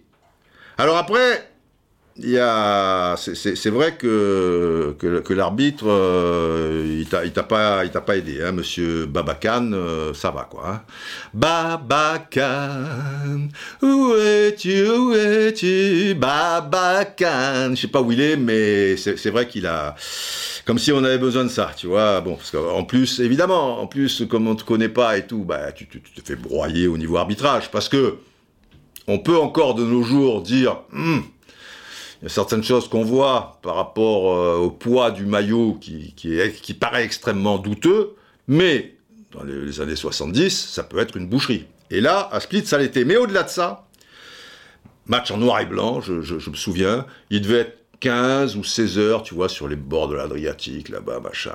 Le terrain, putain, un bourbier. Quand je vois les, pelouses de maintenant et les mecs qui, mettent un centre, tu, vois, à 400 milieux euh, dans les airs, là, et pas sous les mers, tu vois, mais enfin, il y aurait la mer, ils te le mettraient 200 milieux sous les mers, mais comme il n'y a pas la mer, bon, c'est 200 milieux, euh, tu vois, dans, dans, dans, le ciel, c'est effarant, tu vois, bon ballon, bonne pelouse et tout. Mais là, et même là, s'ils si, jouent ce match-là à Split, mais, mais tu peux pas. Or, les Yougoslaves, eux, Souriac, c'est là où j'ai vraiment découvert Souriac, qui était en Coupe du Monde 74, mais ça m'avait moins frappé, même si j'étais en âge de, bien comprendre euh, les choses, parce que là j'ai sensiblement euh, 16 ans. Euh, mais, mais Souriac, c'est comme Pastore, je vous avais dit, Pastore, un match à Montpellier, la Mosson, euh, c'est mort, donc ils ont joué sur le terrain de rugby début janvier, un match de Coupe de France ou de Coupe de la Ligue, je sais plus, terrain verglacé, et les commentateurs, dont Daniel Bravo, qui chaque fois dédouanaient les joueurs, qui faisaient des maladresses techniques, ils disaient ah ouais mais bon avec le terrain, ben oui c'est sur le terrain, il était sur le terrain. Pastore est arrivé, a joué les 30 dernières minutes, il a pas fait une faute technique, putain, il a joué sur le même terrain, oui mais simplement c'est Pastore. Bref, et là Souriac, comment tu peux, il les a broyés. Défaite 4 à 1. Donc, défaite 4 à 1. Il y avait déjà, je vous l'ai expliqué, hein, l'évolution de cette histoire du, but à l'extérieur qui, en cas d'égalité, tu, peux te dire, aujourd'hui, tu pourrais te dire, bon, si ça rigole un peu, 3-0 au retour, hein Mais là, tu dis pas. Tu dis, c'est terminé. Terminado porte-maillot, nous faites pas chier, ça va, on a compris, bah, on a éliminé le Sporting, euh, bah, Portugal, c'est déjà, déjà, pas mal, qu'est-ce que tu veux avec ces gosses, ces machins, tu débarques, toi, ça, c'est, normal, bon, bah, 4-1, 4-1, euh, voilà. Tant et si bien que là, c'est exceptionnel. Le match retour à Geoffroy Guichard ne sera pas télévisé par la télévision française, donc. Ben non, il n'est pas télévisé. Et pourquoi? Et parce que ça sert à rien, puisque Saint-Etienne est déjà éliminé, cette blague, vous êtes marrant, vous, pourquoi vous voulez téléviser un truc, et vous savez que c'est déjà mort? Ça vous met un peu dans le contexte de, la mentalité euh, au niveau du, sport français, en matière de football en tout cas, euh, à l'époque. Tu as perdu 4 à 1, c'est terminé. C'est terminé. Bon. Bon. Très bien. Très bien, très bien, très bien, très bien. Match retour. Alors là, nous étions euh, vers la fin octobre. Match retour a marqué d'une pierre blanche le 6 novembre 74. L'acte fondateur, le tournant, et aussi la naissance du chaudron. Encore que, pareil, je pense que Geoffroy Guichard a fond les manettes à cette époque-là, ça devait, on devait être aux alentours de 35 000 places possibles, peut-être, aller en poussant, parce qu'on était debout derrière les buts, tu vois, machin, peut-être 38, tu vois, machin. Ben, il y en avait 26 000. Alors maintenant, si vous baladez, c'est comme le OM Forbach, euh, bon, pour ceux qui connaissent et tout, tu peux être sûr que euh, tu vas trouver 200 000 personnes qui vont te dire Oh, pop, pop, pop, Geoffroy Guichard, le soir contre Split, j'y étais. Tu vas en trouver 200 000. Mais après, il faut diviser plus ou moins par 9, quoi, tu vois. 26 000. 26 000. Ben, d'un autre côté, comme c'est mort, pourquoi y aller? Bon, quand même, on va les encourager. Les Verts, qui c'est les plus forts, c'est les Verts. Bon, pas à l'époque. Et là, mes bien chers frères, et là, eh bien, Saint-Etienne pousse. Split, maîtrise. Mais, sur un mauvais renvoi, une reprise de l'arqué, 36e minute, Saint-Etienne ouvre la marque. Plus que deux. Bon, mi-temps, 1-0. On est encore euh, loin du, compte. Et puis, puis c'est comme toujours euh, pareil, euh, c'est toujours comme ça, le, le, le football français. 60e minute, à l'heure de jeu, voilà un ballon, tu vois, qui est donné un peu sur le côté gauche. Le gars, il arrive, un contrôle, une frappe au ras du poteau, là, petit filet. Euh, euh, c'était, des phénomènes, c'était des phénomènes. Un but partout, un but partout. Donc, avec cette histoire de but à l'extérieur, pour arriver ne serait-ce qu'aux prolongations, je dis pas pour se qualifier, il va falloir marquer 3 buts en 30 minutes. 3 buts en 30 minutes. Bon. Tu n'en as pas marqué, tu n'en as marqué qu'un en 90 et 45, et, et une heure, je veux dire, en 1h90, ça veut dire en 2h30, ça, ça, Ouais. En 2h30, tu en as marqué 1. Pourquoi tu vas en marquer 3 en 30 minutes? Surtout un club français à l'époque devant Split. Eh bien, eh bien, il va se passer quelque chose et la tête la plus importante, peut-être, peut-être, je dis bien peut-être, de l'histoire du football français, la tête. Pour les plus anciens et, les plus jeunes qui, s'intéressent un petit peu à, l'histoire de votre football et l'histoire du football tout court, vous avez tous en tête le fameux but de, de quand il trompe euh, Ray Clements d'une frappe de, 35 mètres avec ce ballon blanc et qui se retourne les, bras en V euh, comme ça et avec les, caméras, tu vois. Et, puis les Anglais, ils avaient la réalisation était superbe et puis avec ce maillot moulé au corps, pas de publicité, le petit liseré rouge, euh, bleu, blanc, rouge, patati patata, et les trucs. Et puis là, tu penses que tu es qualifié. Bah, bah, bah, enfin, c'est Battenet. L'image du, de, de Battenet à Saint-Etienne, c'est celle-là. Eh non, c'est pas celle-là. Enfin, en tout cas, pour Saint-Etienne, c'est peut-être celle-là.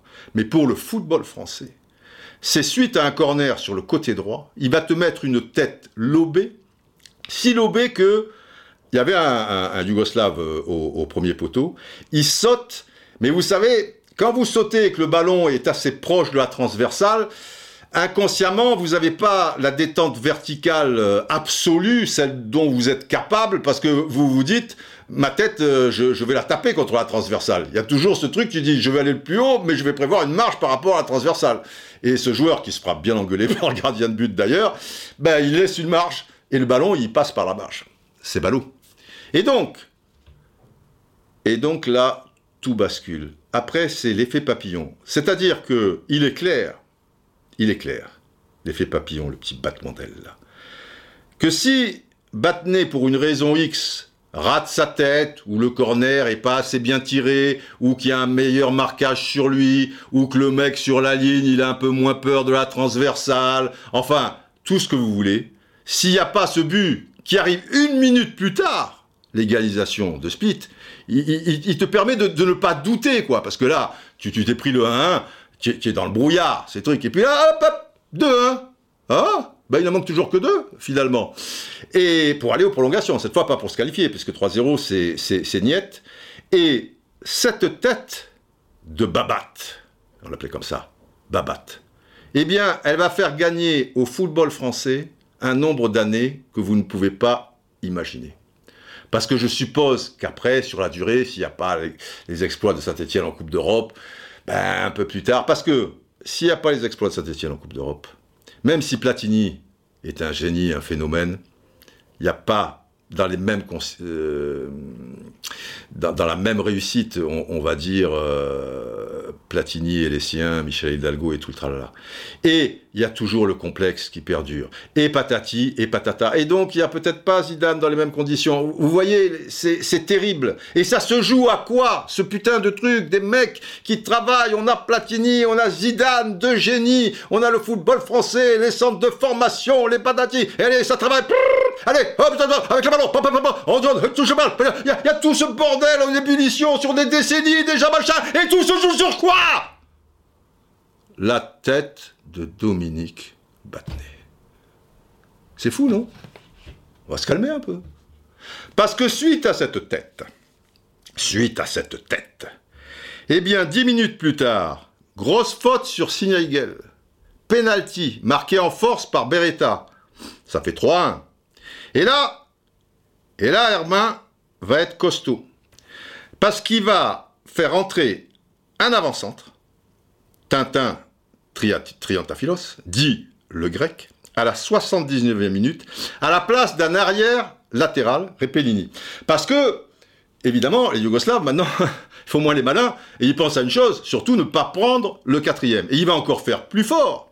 Parce que deux minutes plus tard, à la 81e, il va remplacer l'autre arrière latéral du match stéphanois, Janvion, par Jacques Santini, qui est un milieu de terrain. Donc Saint-Etienne termine le match avec trois défenseurs, mais un milieu de terrain supplémentaire et un, non avec euh, deux défenseurs, les deux centraux et avec un milieu de terrain supplémentaire et avec un attaquant supplémentaire. Il va de soi que au niveau des, des, quatre milieux de terrain euh, désormais, il y, y, en a qui, qui, qui vont être euh, un petit peu en alerte euh, au, moment où, les ballons sont, perdus. Mais c'est pas des, des, arrières latéraux de, métier. Et aujourd'hui, ben, un arrière, euh, comment dire, un attaquant peut être défenseur. Tu, tu, le vois dans un certain dans une certaine configuration. Tu le vois avec Cornet, tu l'as vu avec euh, d'autres gars. un milieu de terrain peut être faux avant-centre, hein, tu vois, bon, hormis le poste de, gardien de but, tout ça, ça peut être un petit peu interchangeable.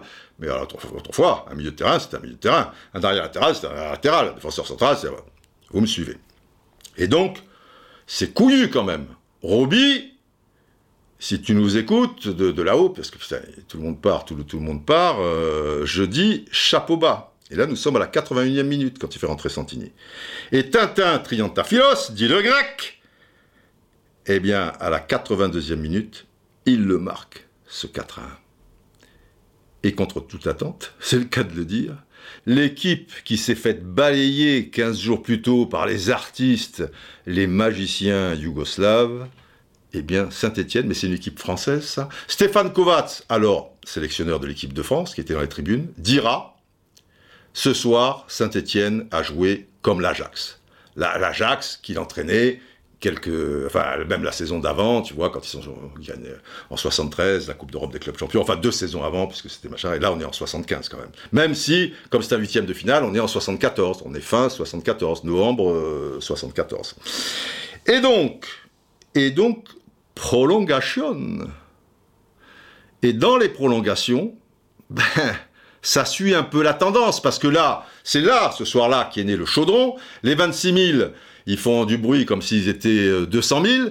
Les mecs se sentent pousser des ailes, même si ils en peuvent plus, ils sont au bout du bout. Et à la 104e minute, coup franc, aux abords de la surface de réparation, euh, sensiblement plein axe, à 400 mètres, on va dire, de cette surface de réparation, indirect.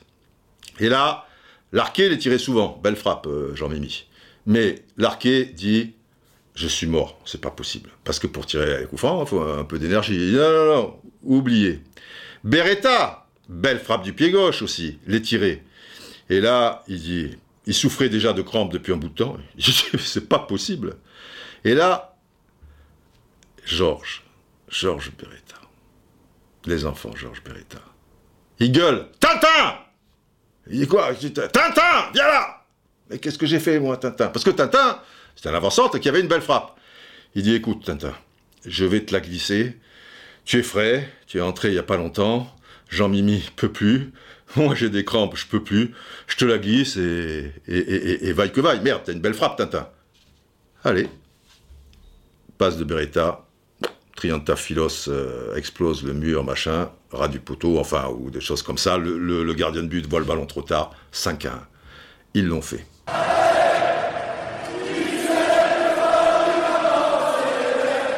C'est l'histoire, les enfants.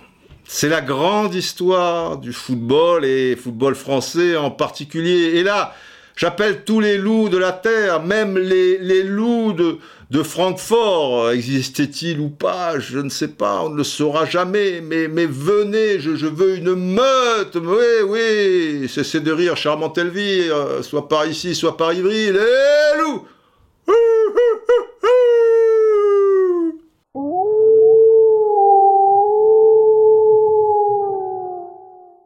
Fantastique, fantastique. Alors après, au printemps, quart de finale euh, contre les Polonais de Rouche euh. Alors ça en jette moins que, je sais pas, moi, le Légia de Varsovie, euh, de Gadosha, etc. et tout, mais grosse équipe, tu vois, championne de Pologne. Pologne, attends, troisième du dernier mondial. Et il un football de, feu. Et tu es mené 3-0 dès la reprise à Jorso, donc, hein, en, Pologne. Bah, c'est pas facile à dire, putain, il y a un S, un Z, un C et un, Z. Tu vois, putain, c'est écrit M-A, mais après ça se complique. S, Z, C, Z, Y-K. Comment je prononce ça, moi? Mazik? Bon, bref, il ouvre la marque à la 9 minute. Beniguen, 36e minute, 2-0. Et juste à la reprise, Boula, 46e, 3-0.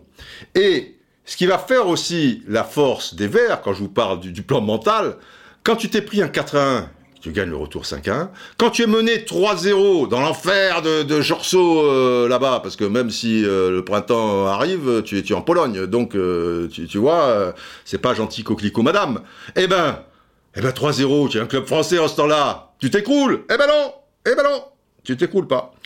Enfin, tu, tu gagnes pas forcément, mais tu t'écroules pas, et, l'air de rien, et eh ben, tu as l'arqué, 64e minute, il ramène les choses à 3-1, et après, tu as Tintin, Tintin le grec, Philos, à 6 minutes de la fin, 3-2. Donc, 3-2, 1-0, retour euh, à Geoffroy Guichard, euh, dans le chaudron, et puis je peux autant vous dire que le match, il est télévisé maintenant, et que le chaudron, il n'y a pas 26 000 euh, personnes, et tu gagnes 2-0, Janvion, 3 minute, et Hervé Rivelli sur penalty, 84e minute, une faute sur qui? De mémoire, je pense que c'est Tintin.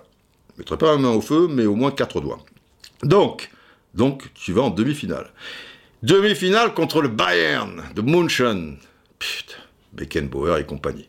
0-0 à Geoffroy Guichard. Et au retour, bon, bah, la dure réalité, Beckenbauer, il te fait un truc, il te passe tout le monde en revue, après il te fait un extérieur du pied droit, on est en début de match. Après, comme était le Bayern à l'époque, il te laisse le ballon. Alors ça te donne l'illusion de contrôler le jeu. Non, tu contrôles rien du tout. C'est eux qui te laissent le contrôle. Donc c'est eux finalement qui, décident et qui contrôlent. Et à un moment, euh, tu vois, milieu de deuxième mi-temps ou peut-être à 10 minutes de la fin, je sais plus, euh, Dunberger, voilà, il fait un petit, un petit slalom là et après il pique son ballon 2-0. Mais, mais bon, mais bon, tout a basculé quoi qu'il arrive, euh, désormais, la tête de Babat, les enfants, la tête de Babat. Bon, tout ça, ça, a pris du temps, hein, tous ces, deux tournants, la Ligue 1 et, le football euh, français. Alors, le collectif des aficionados des football, de la démocratie, des football. Eh bien, vous êtes exactement 323 adhérents. Donc, et c'est ce que je craignais, parce que j'ai connu ça un petit peu quand on a essayé de lancer un peu d'autres mouvements ou de, réveiller un petit peu certaines, je dirais pas conscience, ça, va trop loin, mais des, choses simples, quoi. Et j'ai l'impression que, voilà, ça, ça, ça, ça, marque une époque. On est dans une époque où les gens... Euh, ne croient plus trop euh, en certaines choses, ont la flemme de faire certaines choses, parce que là, ouais, faut allumer son ordi, machin. Ont peur de certaines choses, parce qu'ils se disent, putain, mais alors, ils vont avoir mon adresse mail et je vais être infesté de, de trucs, se, se replient un peu sur, sur eux-mêmes. Enfin, il y a des tas de choses qui expliquent tout ça, et j'ai pas à juger, c'est comme ça. Mais euh, aussi peu bien évidemment qu'on va pas s'engager dans, un combat qui est, perdu d'avance, quoi. parce que là, c'était la, loi du, nombre. Alors effectivement, vous me direz, il y a eu des révolutions. Euh, ils sont partis, ils étaient peu nombreux, et après, mais là, bon, c'est même pas la peine. Je connais, je connais la suite, donc on va garder notre énergie pour, euh, pour d'autres choses. C'est pas grave, il y aura eu l'appel, on aura essayé, Merci à ceux qui avaient adhéré. Les autres, je leur jette pas la pierre. Euh, s'ils le sentent comme ça, et eh ben, et eh ben continuons comme ça. Il a, y a pas de souci. Euh, général, on va conclure euh, avec Football is my first love, and I will be my last. Football of the future. Un football of the past. Parce que le football, voilà, c'est le présent, c'est l'avenir, c'est le passé, c'est le truc et tout. Et puis ça va nous rappeler des, bons souvenirs. Ce petit générique, ah, c'est pas le générique de 45 secondes, hein, c'est le générique, je sais pas, de 10, 12, 14 minutes. Mais enfin, vous pouvez arrêter le podcast là si, si, si vous préférez. Chacun est, est libre, mais président, euh, président. Oui, président, le général de Gaulle, président, effectivement. On conclut et, après, euh, il y aura euh, la petite ziquette. c'est pas président, c'est enfin, c'est général. Général Putain, mais qu'est-ce qu'il fout, le général? Mais où est le général? Me dites pas qu'il est comme Lucky Luke, qu'il a disparu au moment de la fin. Général Général Général Oh, Dieu, Dieu, Dieu, oh là là, Dieu, Dieu. Oh, j'étais parti là sur Google taper, je voulais voir ce but de la tête de Battenet, qui, si j'ai bien compris, a fait chavirer le football français vers des exploits futurs, vers quelque chose de... Eh oui, eh oui, eh oui, eh oui, eh oui, vous l'avez vu, ce but de Battenet Oui, oui. Vous l'avez parfaitement expliqué. Oh là là là là Ce joueur sur la ligne, il a peur, la transversale. Oh, c'est merveilleux. Et donc l'effet papillon, c'est tellement bien vu, tellement bien vu, oui, que je vais conclure maintenant. Françaises, Français, je vous souhaite, dans ces temps troubles, le virus a muté. Soyez prudents. Cependant, je vous souhaite. Ah, vous m'avez toujours fait marrer dans, dans, vos trucs de voix, là. Enfin, je peux me permettre, je, vous coupe, général, c'est pas très, pas très poli, mais, parce que vous montez un peu dans les aiguilles, vous- Oui, oui, oui, oui, c'est vrai. Je vous souhaite. Et c'est vrai, c'est ce que je dis. Oui, ne, me coupez pas toujours. Euh, ouais, c'est un peu Mitterrand, là. Oui, oh, la mythe, la mythe, la mythe, ne parlez pas de Mitterrand. Euh, oui, mais il y a des intonations. Oh, intonation gaulienne, gaulienne, je vous souhaite à tous une bonne année, une bonne santé. Et alors? C'est tout. Ouais, c'est tout. Mais c'est l'essentiel. Eh ben, je fais, j'en fais de même, plein de bonnes choses. Portez-vous bien, soyez bien prudents. hein. On n'est pas sorti de la mouise là, hein, avec ce, ce virus à la mort moelle et, et donc, euh, bah ouais, une bonne année, une bonne euh, santé et du, du bon football aussi, hein. Football qui aura été, comme beaucoup d'entre nous, notre premier amour, first love, musique. Music was my first love, Le football fut mon premier amour, and it will be my last. et il sera mon dernier. Music of the future, Le football du futur et le football du passé. To live without my music Vivre sans football me serait impossible.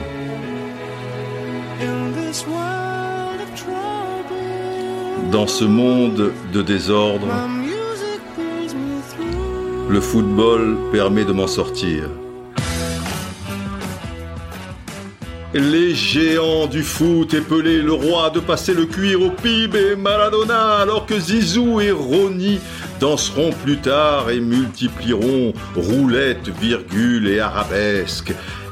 Bien avant, quasiment un demi-siècle, peut-être plus, les Meazza en Italie et Andrade en Uruguay, brandissant le précieux trophée, là où le diamant noir brésilien Leonidas, inventeur de la bicyclette, à moins qu'il ne s'agisse d'un Chilien quelques années auparavant, et l'Argentin Guillermo Stabile restèrent taqués.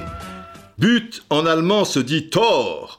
Et quand le tout jeune Beckenbauer trompe l'immense l'araignée noire, lève Yashin en demi-finale de la Coupe du Monde 66 à Liverpool, marquant alors le but du 2-0, ce Tor, on pouvait le dire deux fois.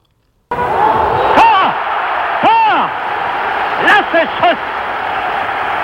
Franz Beckenbauer aus München. Et oui, l'enfant de München, de Munich, qualifié la RFA pour la finale, et ce sera contre l'Angleterre le pénalty de la perle du Mozambique, Eusebio, ne s'avérant pas suffisant du côté de Wembley, il faut dire, il faut dire que Bobby Charlton était passé par là. 2-1 donc. 2-1. Eusebio is now eight goals, Eusebio. And as always, Et lors de la finale, jouée à Wembley quelques jours plus tard, un certain Jeff Hurst allait marquer trois buts pour l'Angleterre. This time a chance came to West Ham's Jeff Hurst. Les nuits sont douces au stade Aztec de Mexico. Elles s'embrasent dans la folie du centenario enveloppé dans les nappes de brouillard à San Siro, là où s'affrontent Elenio Herrera, dit El Mago, au Paron, c'est-à-dire le maître. Nereo, Rocco, les derbys sont toujours très chauds, qu'ils soient Carioca ou Paulista, ou du côté de Lima ou Bogota. La bombonera rime avec Diego Maradona, tout comme du côté de San Paolo à Naples. Il y a fait chavirer tant de cœurs. Mais, mais celui de tout un peuple de cœur, c'était en 86 à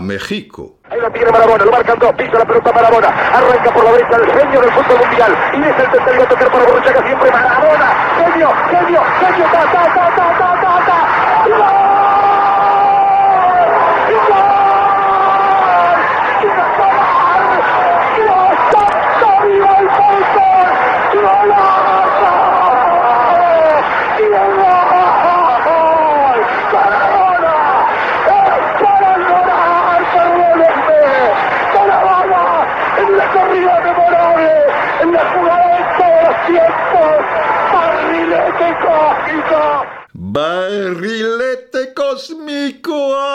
fameux cerf-volant cosmique, cher à Victor Hugo Morales, et quelques années plus tard au New Camp, le même en couleur signé Messi avec Barcelone contre Retafe. La filiation, les enfants. Y aurait-il eu le but de Lionel sans l'existence de celui de Diego 21 ans plus tôt? Je ne crois pas, oh non, je ne crois pas. Tout cela fait partie du même fil invisible qui relie le football et ses différentes époques, la filiation, la transmission. Messi, Messi, Messi, Messi, Messi, Messi, Messi, Messi, immens Messi, encara Messi, encara Messi, encara Messi, encara Messi, encara Messi, encara Messi, encara Messi, encara Messi, encara Messi, encara Messi, encara Messi, encara Messi, gol, gol, gol, gol, gol, gol, gol, gol, gol, gol, gol, gol, gol, gol, gol, gol, gol, gol, gol,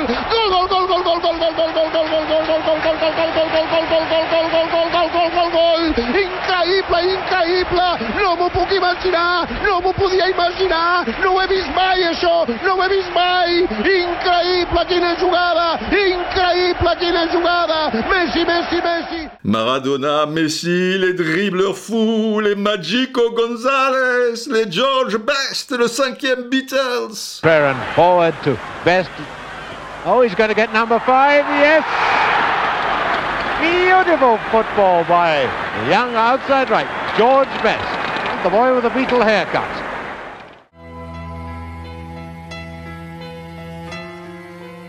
C'est l'histoire, les enfants. La grande histoire.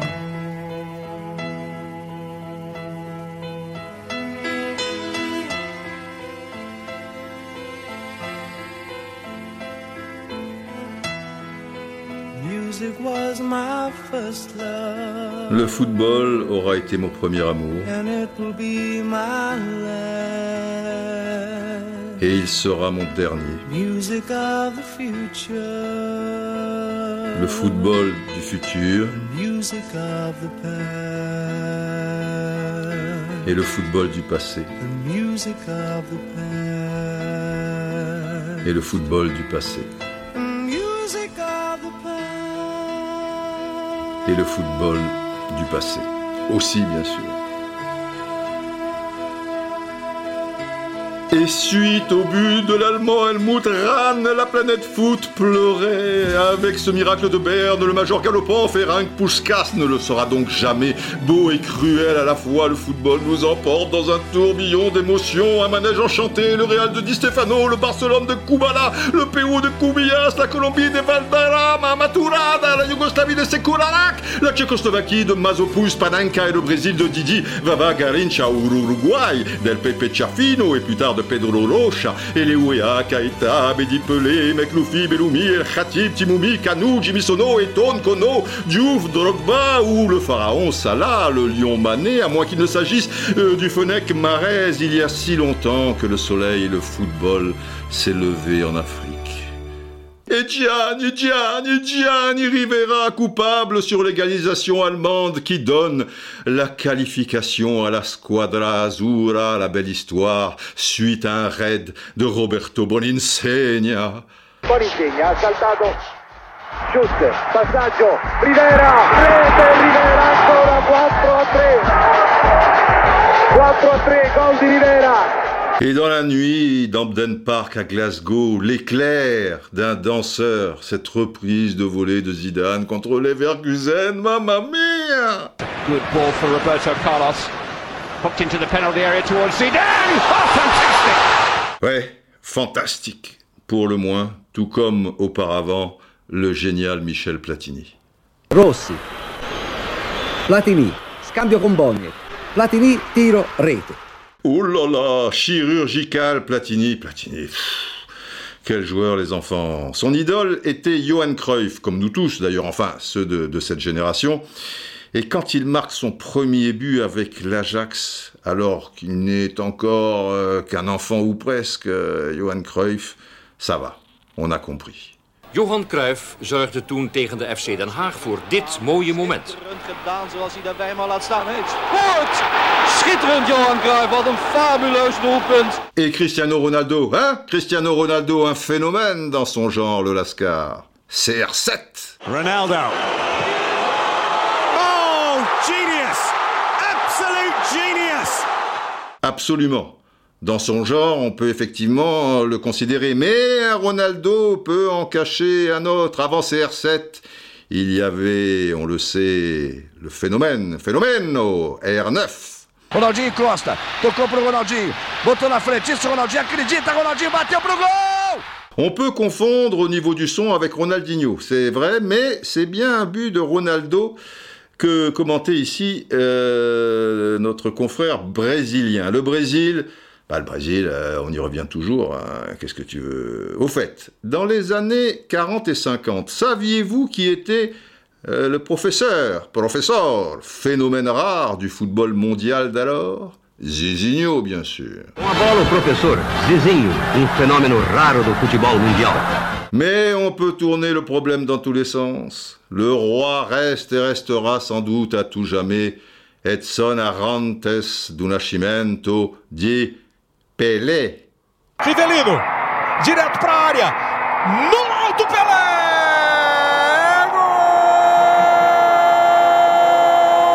Gol! Pelé!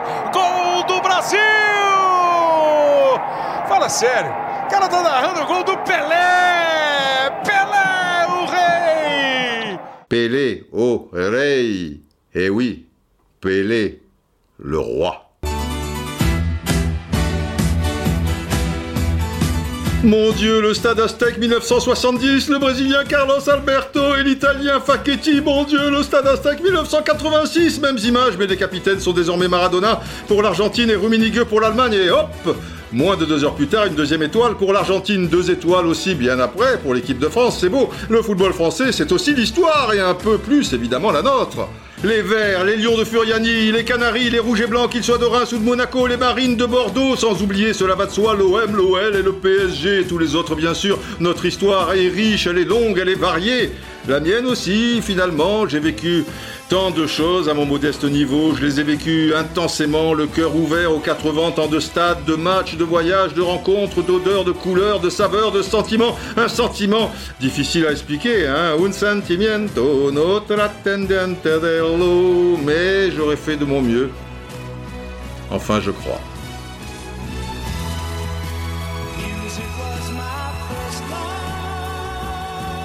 Le football fut mon premier amour. Et ce sera mon dernier. Le football du futur. Et le football du passé.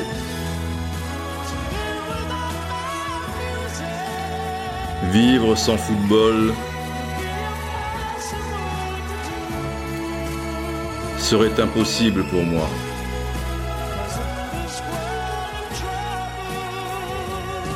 Dans ce monde de désordre, le football me permet de m'en tirer. Au crépuscule de ma vie, il reste peut-être un peu de marge, on verra bien, mais la nuit tombera bientôt, c'est la vie, et ce sera alors à vous, les plus jeunes braves, de transmettre le flambeau.